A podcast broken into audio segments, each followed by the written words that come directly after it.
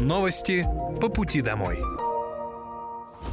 Здравствуйте, это новости по пути домой и с вами я, Мира Алекса. Пока вы добираетесь до дома за рулем своего автомобиля, на пассажирском сиденье или в общественном транспорте, я расскажу вам о том, что произошло сегодня в Подмосковье, в России и в мире.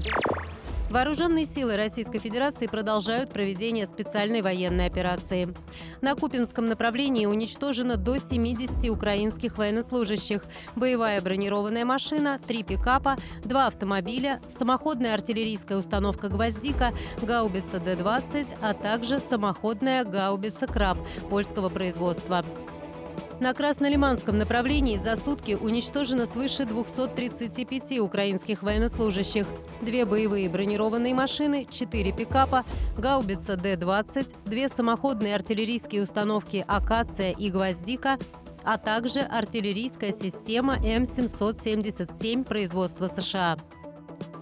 На Донецком направлении в результате активных действий подразделений, ударов авиации и огня артиллерии южной группировки войск за сутки потери противника составили до 160 украинских военнослужащих, один танк, боевая машина пехоты, две боевые бронированные машины и четыре автомобиля. Также в ДНР уничтожены три склада боеприпасов подразделений ВСУ и вскрыты позиции и уничтожены три радиолокационные станции украинских зенитных ракетных комплексов С-300. Истребительной авиации ВКС России в Запорожской области сбит вертолет Ми-8 воздушных сил Украины. Средствами противовоздушной обороны за сутки перехвачено 15 реактивных снарядов систем залпового огня «Хаймарс», «Ураган» и «Альха», а также уничтожены 7 украинских беспилотных летательных аппаратов. В Московской области студенты медицинского колледжа могут заключить целевой договор на трудоустройство в одной из подмосковных больниц после окончания обучения. Воспользоваться такой мерой поддержки могут студенты первых-четвертых курсов Московского областного медицинского колледжа.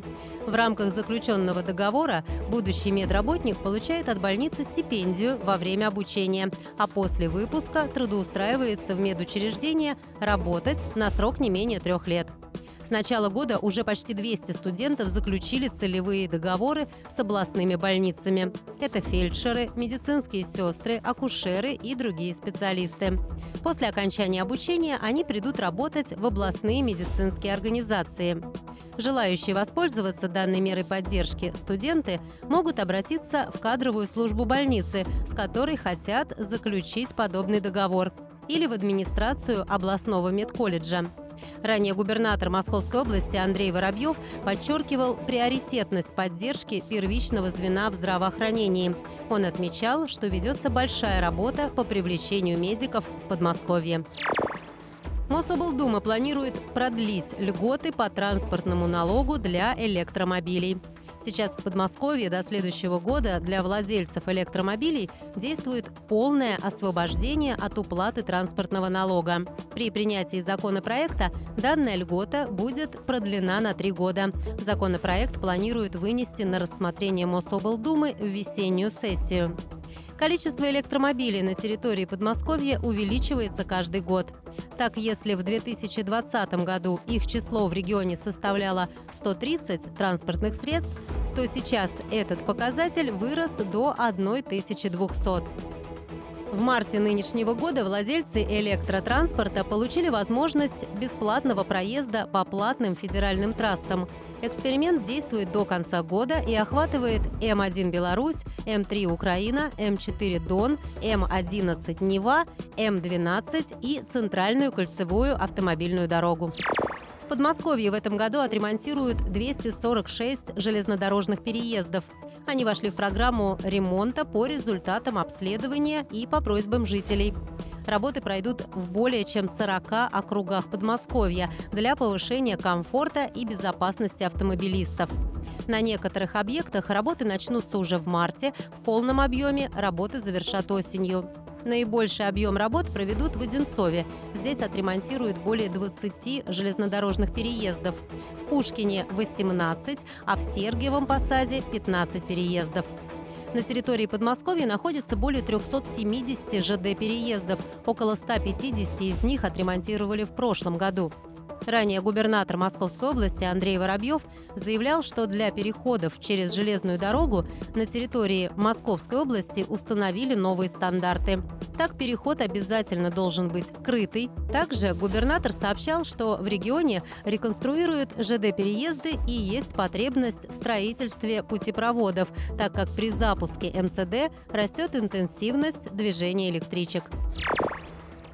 Жители Подмосковья просят не торопиться с заменой зимней резины. В Министерстве транспорта и дорожной инфраструктуры Подмосковья рекомендовали жителям региона не менять зимнюю резину на летнюю с приходом тепла, так как в ночное время все равно еще держится минусовая температура.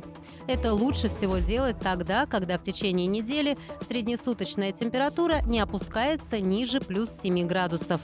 Кроме того, автомобилистам посоветовали быть особо внимательными на дорогах в межсезонье. При потеплении талая и дождевая вода меняет сцепление с дорогой, из-за чего может увеличиваться тормозной путь.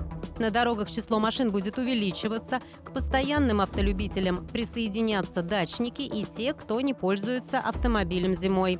Пока автомобиль еще на зимней резине, не стоит превышать скорость. Маневрировать на поворотах, съездах и в зонах пешеходных переходов следует с осторожностью.